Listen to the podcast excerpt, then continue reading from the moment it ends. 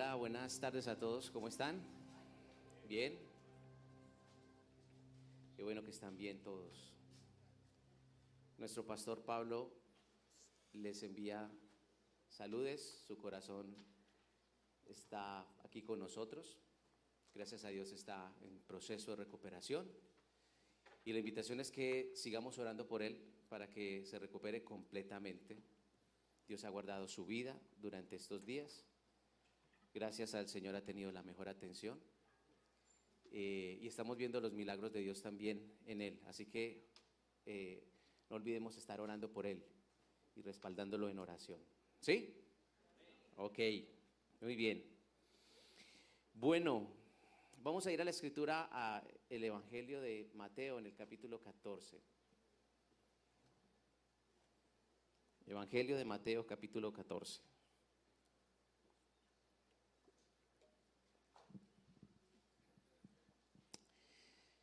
Creo que esta es una de las historias, mm, mm, digamos, mencionada varias veces en, las escrituras, pero tiene lecciones muy bonitas.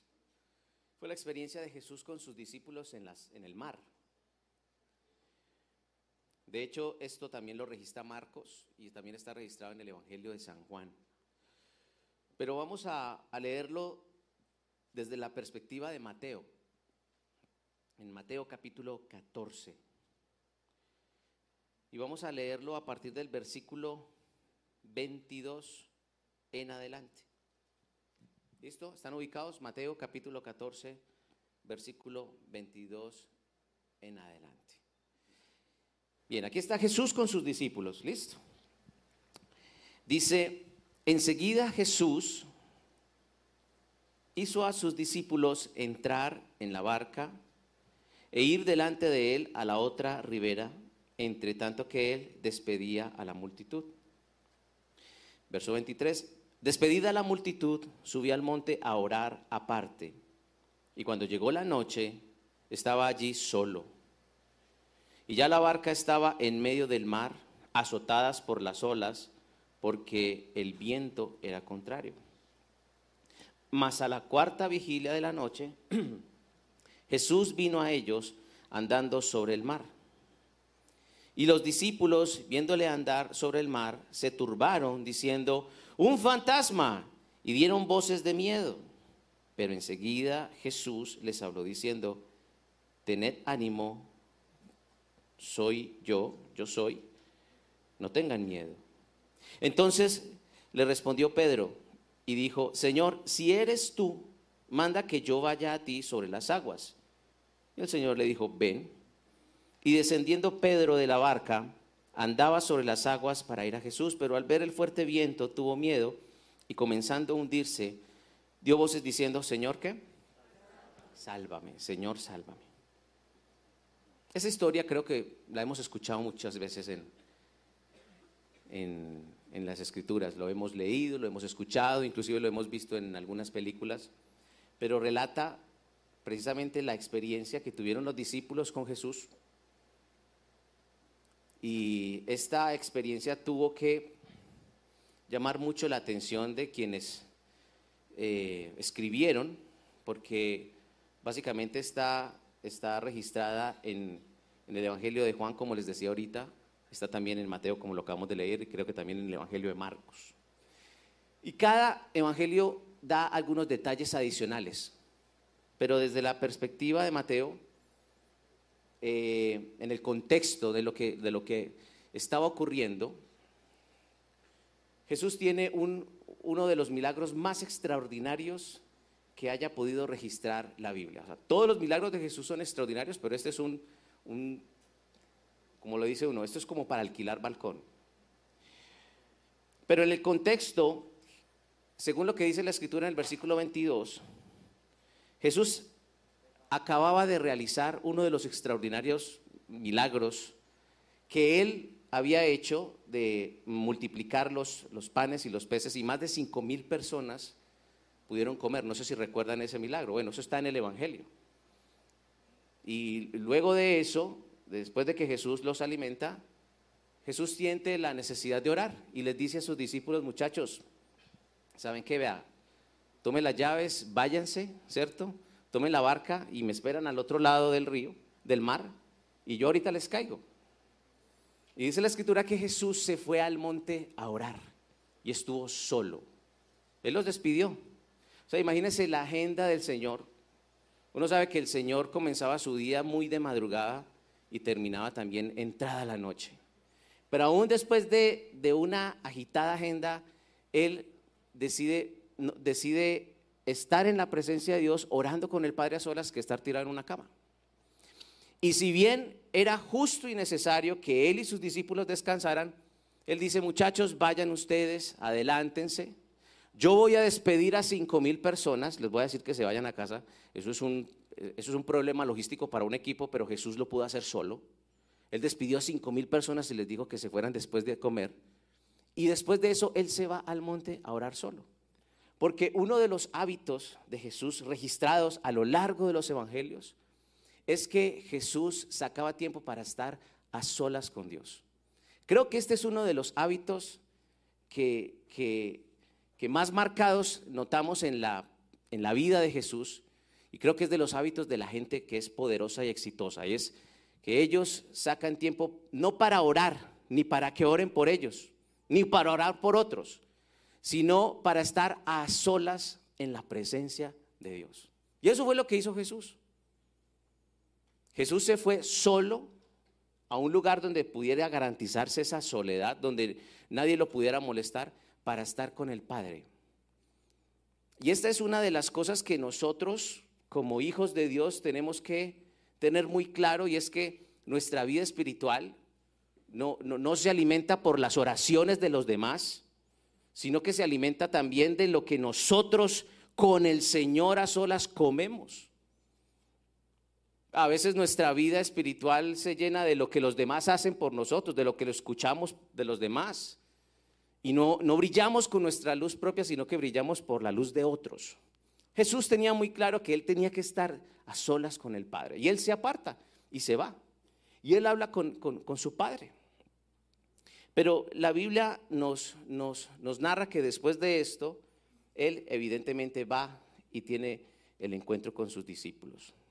Pero antes de que podamos continuar con el relato de, la, de, esta experiencia de Jesús, quiero que pensemos en algo que es muy importante y es cómo está tu tiempo a solas con Dios.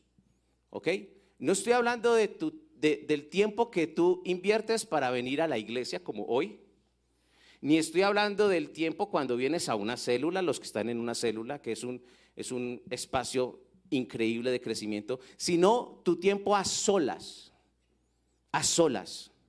No estoy hablando del tiempo que sacas para orar con tu familia, no. Y si lo hacen en familia, maravilloso, eso está muy bien. Estoy hablando cuando tú solo te apartas a un lugar en tu casa, o no sé, fuera de ella, para estar a solas con Dios. Ese hábito, esa disciplina, va a traer tremendas bendiciones a tu vida. Empezando porque va a desarrollar carácter en tu vida. Porque personalmente tengo que decir que las cosas más extraordinarias que yo he aprendido con el Señor ha sido estando a solas. Yo recibí el llamado de Dios estando a solas en un devocional, sentado en un escritorio, en la habitación de atrás, a solas, ese día recibí un llamado de Dios, a solas estando a solas con el Señor, en un tiempo devocional, planeé cómo me le iba a declarar a la que en ese momento era mi amiga, pero el futuro iba a ser mi esposa, y lo escribí en un devocional. Todo lo que le iba a decir, lo ensayé a solas con Dios.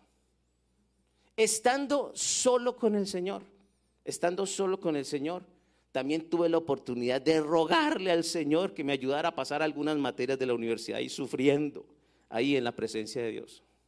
Pero también estando solo en la presencia de Dios, Él me ha permitido a mí poder conocer cuál es su plan para mi vida. Pero estando a solas, no esperando a que alguien me diga qué tengo que hacer.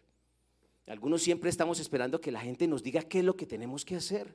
Y no vamos solos a la fuente, como lo hacía Jesús.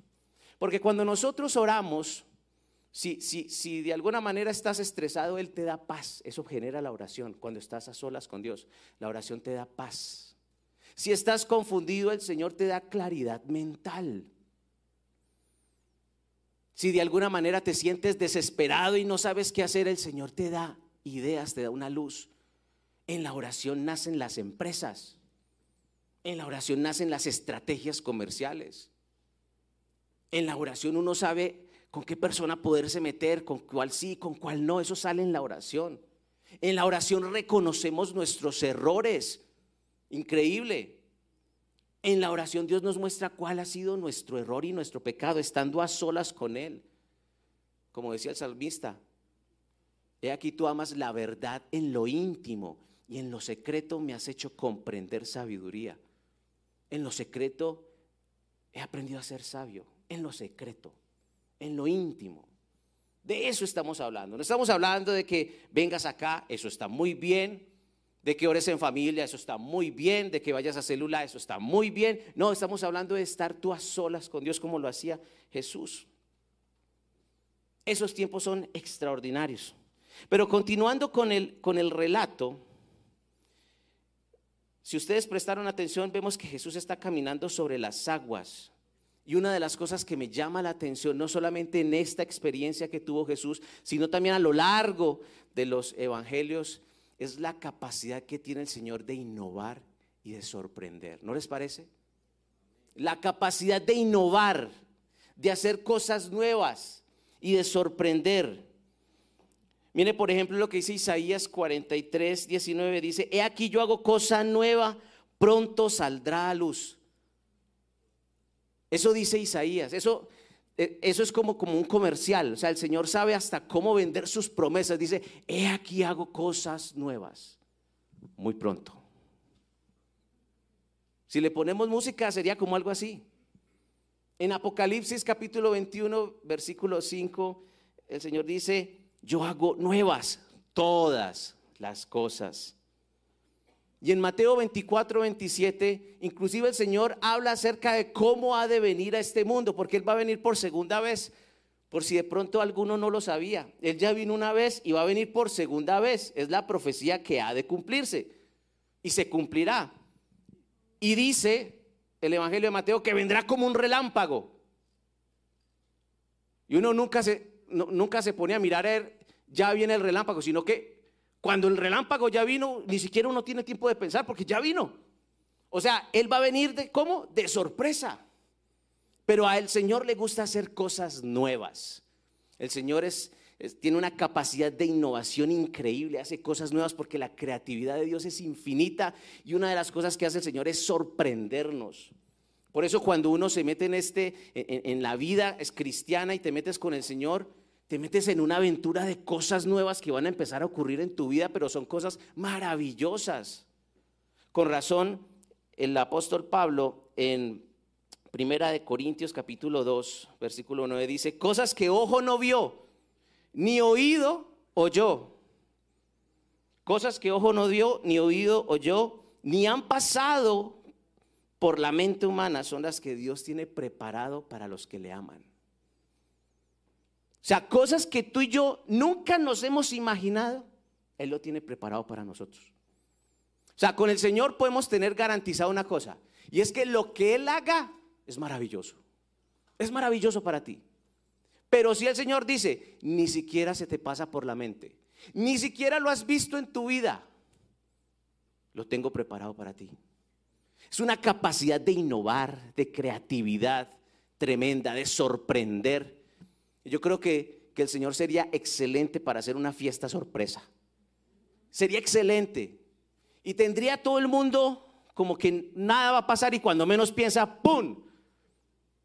Sería un excelente preparador logístico de una, de una fiesta sorpresa. Porque esa es la naturaleza de Dios, sorprendernos. Y nos sorprende con grandes cosas. Mira los evangelios y, y te darás cuenta que uno ve al Señor haciendo mascarilla para, para personas que no podían ver, para ciegos, mascarilla para ciegos. Coge el lodo, lo escupe y se lo pone en los ojos a los ciegos y ellos ven. Eso no es, eso no es innovación. Eso es innovación. Y le dice, Pedro, usted necesita plata, vaya, ábrale la boca un pez. Y ahí están los cajeros electrónicos de la época. Eso es innovación, eso es sorpresa. Cuando vieron que, se, que, verdad en la boca del pez estaba la moneda, estaba el billete, eso es una sorpresa. Porque esa es la naturaleza de Dios. Por eso Él dice, yo hago cosas nuevas. Y yo lo sorprendo con grandes cosas. Con razón dice, cosas que ojo no vio, ni oído yo, ni han pasado por el corazón del hombre, son las cosas que Dios tiene preparados. ¿Para quiénes? ¿Para quiénes? Para los que le aman. Ah, eso sí, muy claro. Para los que le aman, esas son las cosas que Dios tiene preparado. Así que Dios es un Dios de innovación, es un Dios de, de sorpresas. Y aquí estamos viendo a Jesús en el Evangelio de Marcos desafiando la gravedad caminando sobre las aguas. Pero el, el escenario es así, por ejemplo, en el Evangelio de Juan, en el capítulo 6, hay unos detalles muy bonitos que Mateo no dice. Pero por, por ejemplo, dice que los discípulos cuando se fueron, cuando Jesús les dijo, muchachos, váyanse, ellos estaban en la noche, en la cuarta vigilia, eso es más o menos entre las 3 de la mañana y las 6 de la mañana. Listo, entonces vamos imaginándonos este, este cuadro. Tú eres uno de los discípulos, estás en una barca. Seguramente no era un crucero, era una barca, ¿sí? Ya, con mucho uso. Y estaban allí los discípulos. Estaban más o menos en medio del mar. El detalle que nos da eh, eh, el Evangelio de Juan es que más o menos entre 5 y 6 kilómetros de la orilla. O sea, estaban en medio del mar más o menos entre las 3 y las 6 de la mañana, o sea que estaba oscuro. Y la Biblia dice que habían vientos contrarios.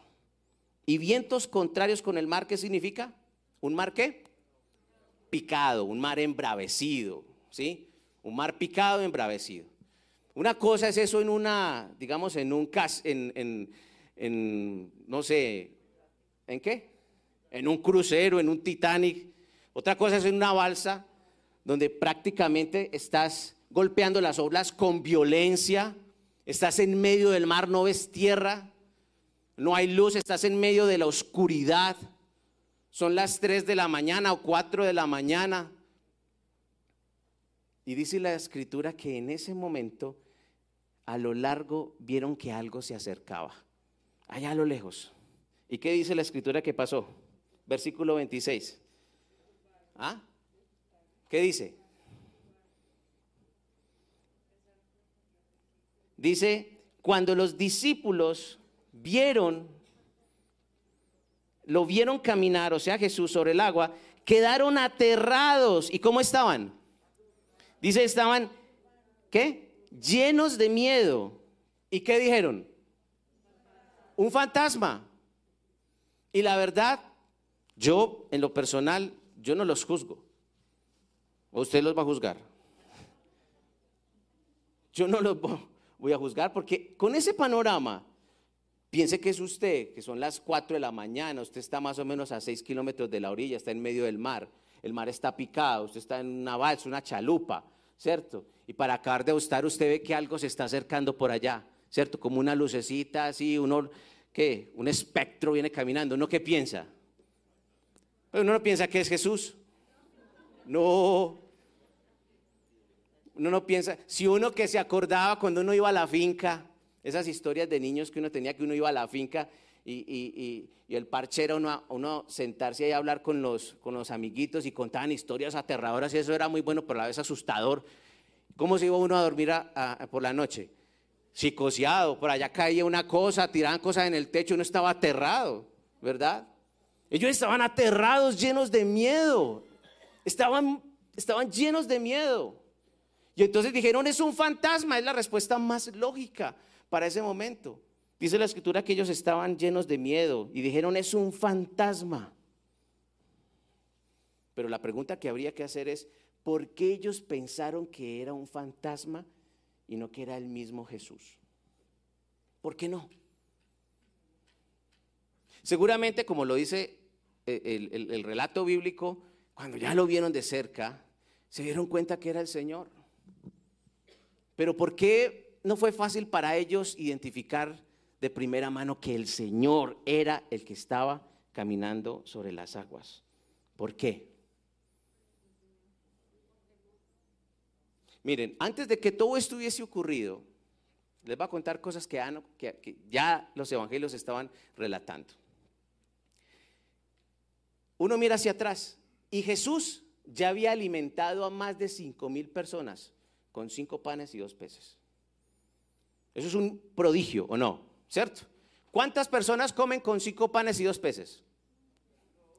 Pues uno bien tragón se lo come todo. ¿Sí o no? Y uno con un hambre bien brava, hasta queda con hambre. ¿Cierto? Pero ¿cuántas personas pueden comer ahí? Bueno, eran cinco mil personas. Porque como Él tiene la capacidad de innovar y su creatividad es inmensa, y así nos trata Dios. Así nos trata el Señor. El Señor no es como cuadriculado y nos mete a todos en un molde para que todos salgamos igual. No, Él es ilimitado. Se inventa unos escenarios, unas cosas, una creatividad, una capacidad de innovarnos, de sorprendernos. Pero eso sí, todo lo que hace es perfecto para nosotros. Esa es la garantía es perfecto para nosotros. Todo lo que Él hace es perfecto para nosotros. Y los discípulos vieron los cinco panes y los dos peces y vieron que Jesús los tomó y que todo el mundo comió y sobró comida. Aún el Señor desafía las probabilidades y la estadística y las matemáticas y todo, y hasta el estómago más comelón Jesús lo venció. Hasta el hambre, con su creatividad y su capacidad de innovar, con su capacidad de sorprendernos. Él lo hizo. O sea que los discípulos estaban viendo que ese hombre con el que estaban allí no era un simple mortal. No, este hombre tiene algo.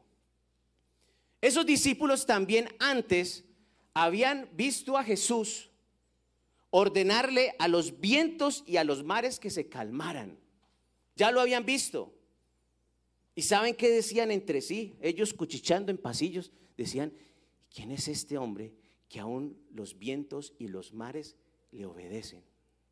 O sea, ellos estaban viendo que este era un hombre sin igual.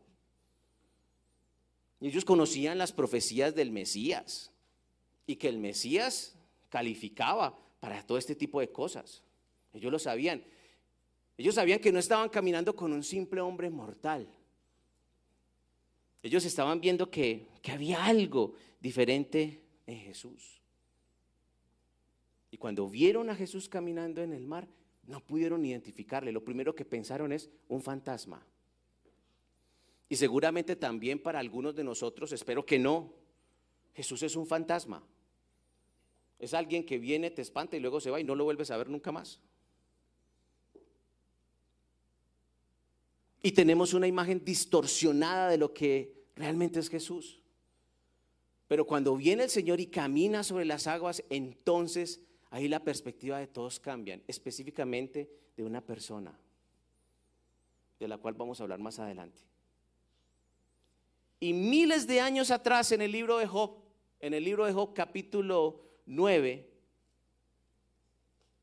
hablando Job acerca de Dios, dice que Él extiende los cielos y camina sobre las ondas del mar.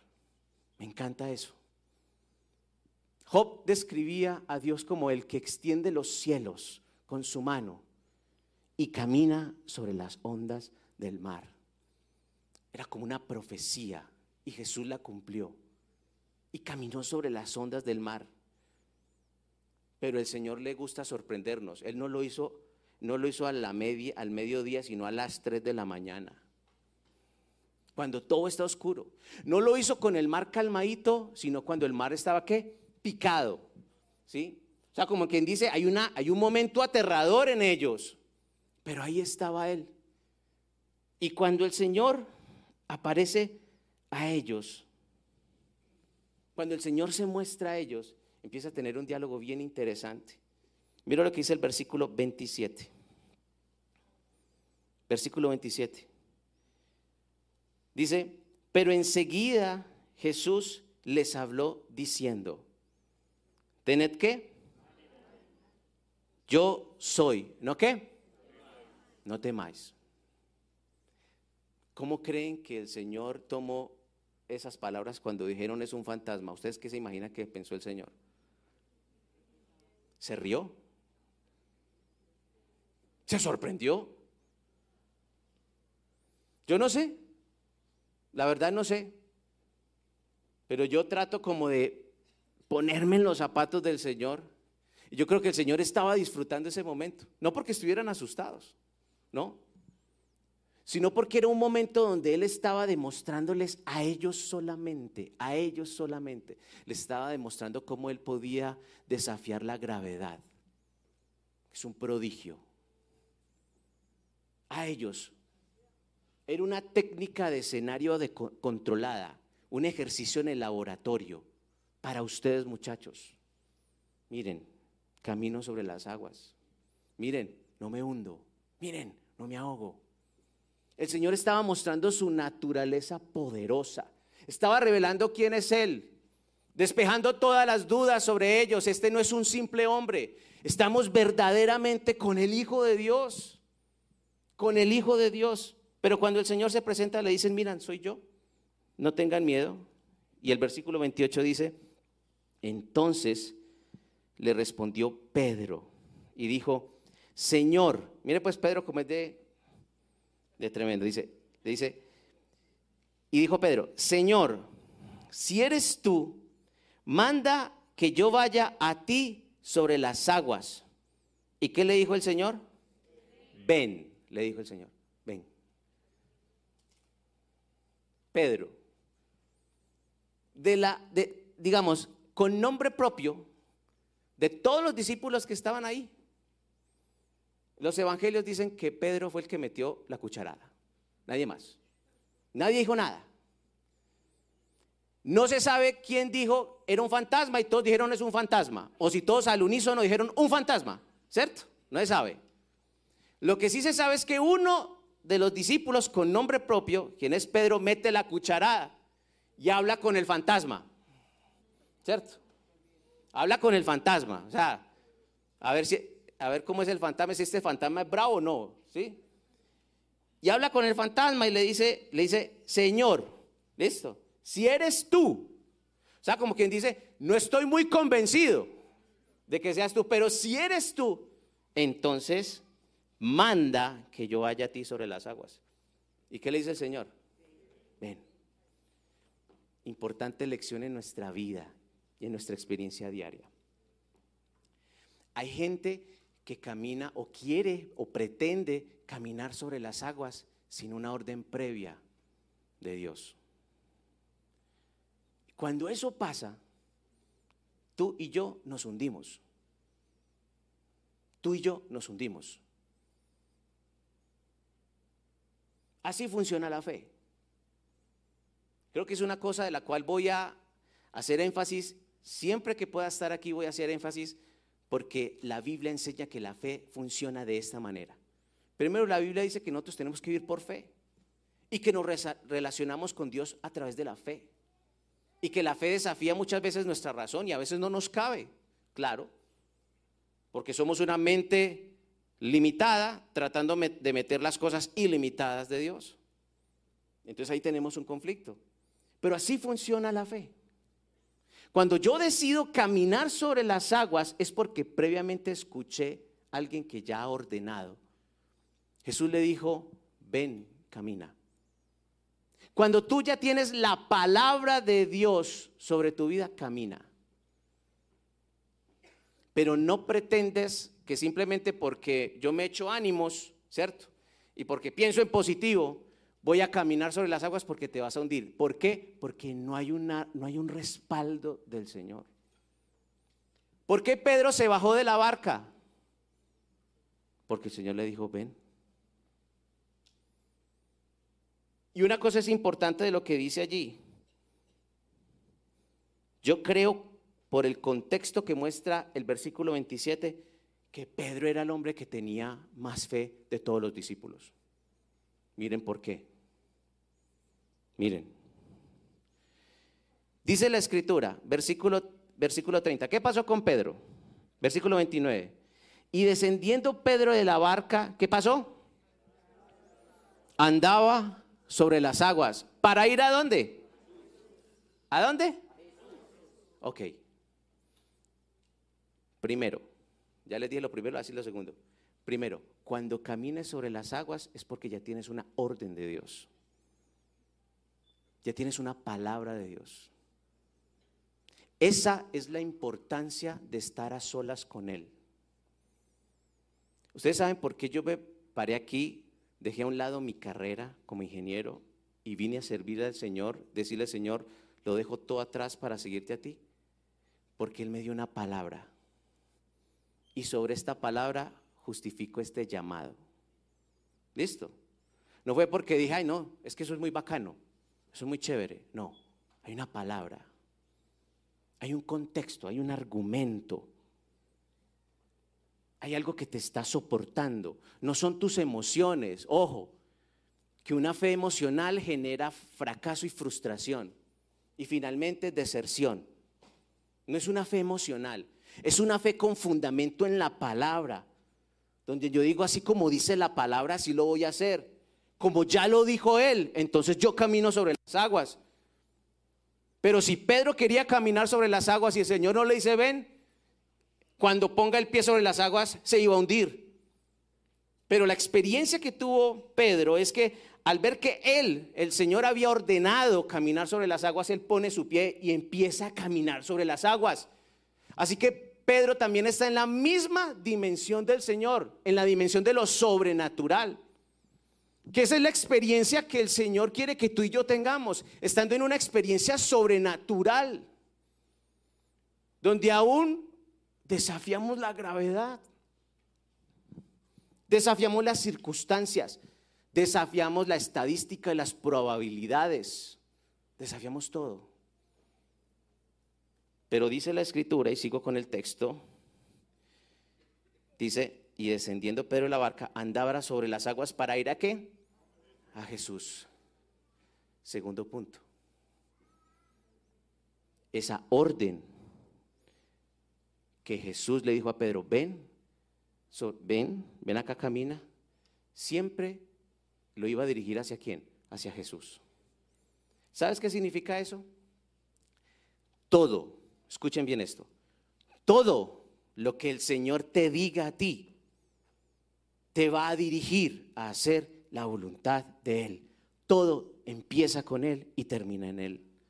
Él está en el punto A y te lleva al punto B, donde también está Él. Porque eso que le había dicho el Señor a Pedro era para que caminara en lo sobrenatural, para que volviera a Él.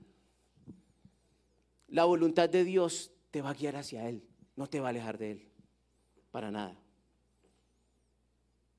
Si tú le pides al Señor una persona, ojo con esto, voy a entrar en cosas un poco más personales, pero si tú le pides al Señor una persona porque ya sientes que estás en el momento de entrar en una relación emocional, pero esa persona te aleja de Dios, porque no has sabido establecer límites, porque dejaste de ver otras cosas importantes, porque no prestaste atención a lo que Dios te decía, porque simplemente te dejaste engañar por el corazón, por los ojos azules, los pectorales y el bolsillo. Todas esas cosas, todas esas cosas nos confunden, pero siempre la voluntad de Dios te guía hacia Él. Versículo 30.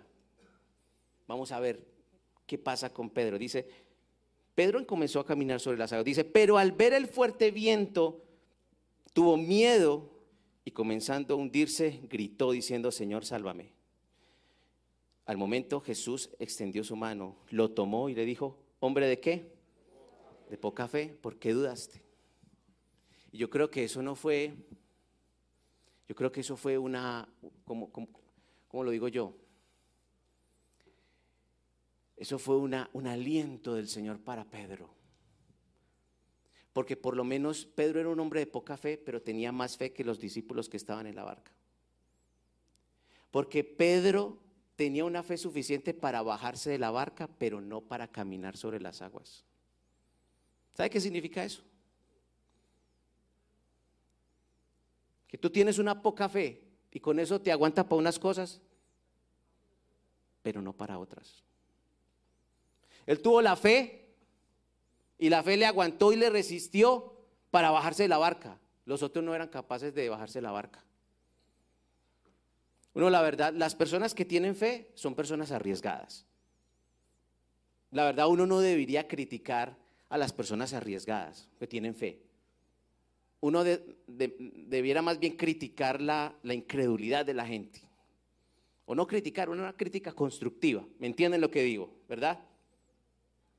Pero la fe que tenía Pedro, que era poca, por lo menos en comparación con los demás, le daba para bajarse de la barca, pero no para caminar y llegar ante Jesús. Yo me pregunto si pudiéramos tener un medidor de tu fe, ¿hasta dónde llegaría? Si la fe fueran 10 puntos, ¿hasta dónde subiría? ¿Cómo estaría tu fe? Porque podemos tener fe para unas cosas, pero para otras no. Por ejemplo, a los seres humanos hay dos cosas en la vida que nos cuesta demasiado creerle a Dios. Número uno, la parte económica. Nos cuesta demasiado. Número dos, la parte emocional y afectiva. Son dos áreas de conflicto. Y en los jóvenes se nota más. Nos cuesta creer que Dios realmente puede proveer. La vida de Jesús es un milagro completo. El Señor sin un centavo en el bolsillo, no le faltó nada a Él ni a los que estuvieron con Él. Eso es un milagro. Milagro no es tener y poder pagar todo. No, milagro es usted no tener un centavo en el bolsillo, comer todos los días, dormir todos los días y además de eso ver a un man caminando sobre las aguas, ¿cierto? Y además de eso sacar plata de un pez. Y además de eso usted ver todas las cosas sacando demonios. Eso es un privilegio. Eso es un milagro. Porque Él es así. Él es sorpresas, innovación, creatividad. Ese es el Señor. Pedro tenía, tenía poca fe, hombre de poca fe, como Jesús lo dijo, pero fue el único que estuvo dispuesto a bajarse de la barca. Allí se notó su poca fe. Miren, cuando uno lee los evangelios, y con esto quiero ir redondeando para que oremos, cuando uno mira los evangelios, Jesús habla de fe, pero la fe siempre involucra asumir riesgos. Siempre. Y el riesgo, uno podría definir el riesgo como, como un peligro con la esperanza de recompensa. O sea, cuando uno asume un riesgo es porque hay un peligro, pero usted espera una recompensa. Pero para llegar a la recompensa, ¿qué tiene que hacer? ¿Asumir qué? El peligro. La Biblia dice que en el versículo 30 que cuando Pedro vio el fuerte viento, ¿qué tuvo? Miedo. Tuvo miedo. ¿Y qué hace el miedo? Te paraliza. El miedo no nos permite tomar decisiones, sino que nos quedamos petrificados. Hay alguien que te dice allá, te dice, ven, camina. Pero cuando tienes miedo te quedas paralizado. Cuando tienes miedo, pierdes oportunidades. Cuando tienes miedo, pierdes negocios, se pierden relaciones. Cuando tienes miedo, también pierdes plata. Se pierde una cantidad de cosas. Porque no somos capaces de asumir riesgos. ¿Saben por qué Pedro asumió el riesgo? O con esto. Pedro asumió el riesgo de bajarse de la barca y caminar sobre las aguas porque ya había una palabra de Dios que lo estaba respaldando. Aquí el mensaje no es que usted como loco asuma todos los riesgos, no. No, no, no. ¿Sabe qué? Asuma los riesgos cuando usted está fundamentado en una palabra de Dios. Si no, se te acaba el matrimonio, quedas en quiebra te enfermas y de ahí para allá. Pedro dijo, con esta poca fe me da para bajarme de la barca, asumo el riesgo, pero no me da para caminar. Y fue una lección que recibió Pedro. Hombre de poca fe, ¿por qué dudaste?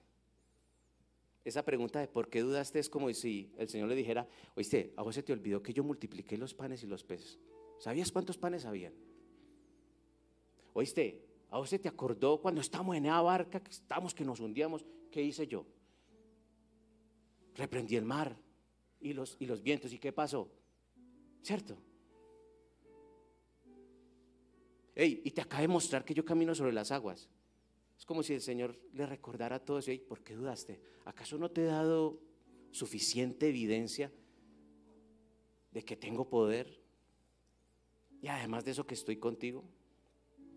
Si yo te digo que vengas, ven. Quiero que oremos por esto. Y es, la fe necesita asumir riesgos, pero hay riesgos que vale la pena. Vale la pena. como hizo el Señor. Yo te busco a solas. Me voy al monte a orar, me aparto de los discípulos, de las multitudes y me encuentro contigo. Y allí recibo tus palabras. Y allí recibo certezas. Allí levanto mis manos. Allí te expreso mis temores. Allí te expreso mis problemas, mis preocupaciones. Allí te expreso todo y luego tú me expresas a mí lo que quieras. Y cuando termina ese tiempo, el Señor va a hacer su tarea. Yo no sé si estando allí en ese en el monte, el padre le dijo, "¿Oíste por qué no te vas caminando sobre las aguas?" No sé. Pero la Biblia dice que Jesús no hacía no hacía nada si primero no veía que el Padre lo hacía. Dice Juan 5:19. Yo no sé si el Padre le dijo, ve, sabes que no les caigas al otro lado, camina sobre las aguas. Y Jesús dijo, listo, de una. Cuando estás a solas con el Señor, aparecen este tipo de revelaciones a tu vida, que cambian tu vida. Pero tienes que estar a solas con Él. Vamos a orar. Vamos a orar. Y vamos a decirle a nuestro Señor, quiero aprender a tener la fe que asume riesgos. Señor, la fe que asume riesgos. No la fe que está llena de mis expectativas ni de mis anhelos, Señor. No es la fe que está llena de mí y no está llena de ti, Señor. Esa no es la fe. Es la fe que vale la pena, la que asume riesgos, porque tú ya lo dijiste. Y como ya lo dijiste, lo hago, Señor. Espíritu Santo, permítenos asimilar esta palabra, Señor. Convéncenos a cada uno de los que estamos aquí, Señor a los que se encuentran en sus casas también, los que están conectados a esta hora. Perdónanos si hemos llenado esta fe con, con emociones, con buenos deseos, con positivismo, con optimismo, pero sin ti, Señor. Porque no es la fe que funciona, Señor. Queremos en esta noche, Señor, decirte que, que queremos tener la fe que asume riesgos para hacer cosas extraordinarias. Si tú caminaste sobre las aguas, Señor, y nos dices que lo hagamos nosotros, que lo hagamos, Señor. Hay personas que están aquí y los que están allí conectados, a los cuales tú ya les has dicho cosas que parecen locas, Señor. Ya les has mostrado, ya les has revelado, Señor cosas que deben hacer. Y algunos se han quedado quietos, Señor, y no lo han hecho petrificados del miedo, mirando su entorno, mirando las personas, mirando las circunstancias, mirando las probabilidades, y han perdido de vista tu palabra, Señor. Permítenos a nosotros conectarnos de nuevo con tu palabra para tener esa fe que está puesta sobre ella, fundamento inconmovible, Señor. Y aquellos que están petrificados y quietos por el miedo, que no han tomado decisiones, Señor, que les ha costado, Señor, un montón tomar decisiones y asumir riesgos, Señor, que se bajen de la barca. Si tú eres uno de ellos, dile, Señor, que me baje de la barca, Señor. Que me baje de la barca. Que sea de los valientes, Señor. No de los que se quedan observando cómo otros caminan sobre las aguas. Dile al Señor, yo también quiero caminar sobre las aguas. Yo también quiero una vida sobrenatural, Señor. Porque tú lo prometes, prometes una vida abundante. Prometes una vida de aventuras, cosas que ni siquiera hemos imaginado, ni siquiera se han pasado por nuestra mente, nuestro corazón, ni siquiera hemos oído. Son las que tú tienes para nosotros. Esa aventura la queremos, Señor. Dile a Jesús, quiero vivir en esa dimensión, no viviendo tanto en lo natural, Señor, sino viendo lo sobrenatural, porque tú gobiernas, porque tú ejerces autoridad, porque tú estás conmigo, Señor. Bendito seas, bendito seas. Levanta tu fe en esta tarde, levanta tu fe, levanta tu fe. La fe se levanta con declaraciones de palabra de Dios. Así se levanta la fe. La fe se levanta. Tú vas a levantar tu fe declarando lo que Dios ya te ha dicho a ti. Decláralo en este momento. Levanta tu fe. Levantar tu fe es declarar lo que Él te ha dicho a ti. Lo que Él te ha dicho, las palabras que tú has recibido de Él. Vuélvelo a, declarar con tu boca. No declarar tus buenos deseos, no, es declarar lo que Él te ha dicho, su palabra. Recuerda lo que te dijo, a Él nunca se le ha olvidado. Él tiene memoria, Él sabe cuándo lo dijo y por qué lo dijo. Recuérdalo una vez más, recuerda su palabra, recuerda lo que te dijo, porque nunca te mintió y nunca te mentirá. Y Él lo cumplirá, pero no estropees el plan, no estropees el plan, mirando el viento, mirando las aguas, míralo a Él, míralo a Él. Mira la palabra que te ha dicho, míralo a Él. ¿Qué importa el viento? ¿Qué importa las aguas? ¿Qué importa lo que digan los demás? ¿Qué importa las olas? ¿Qué importa nada? Importa su palabra, lo que Él ha dicho, lo que permanece para siempre.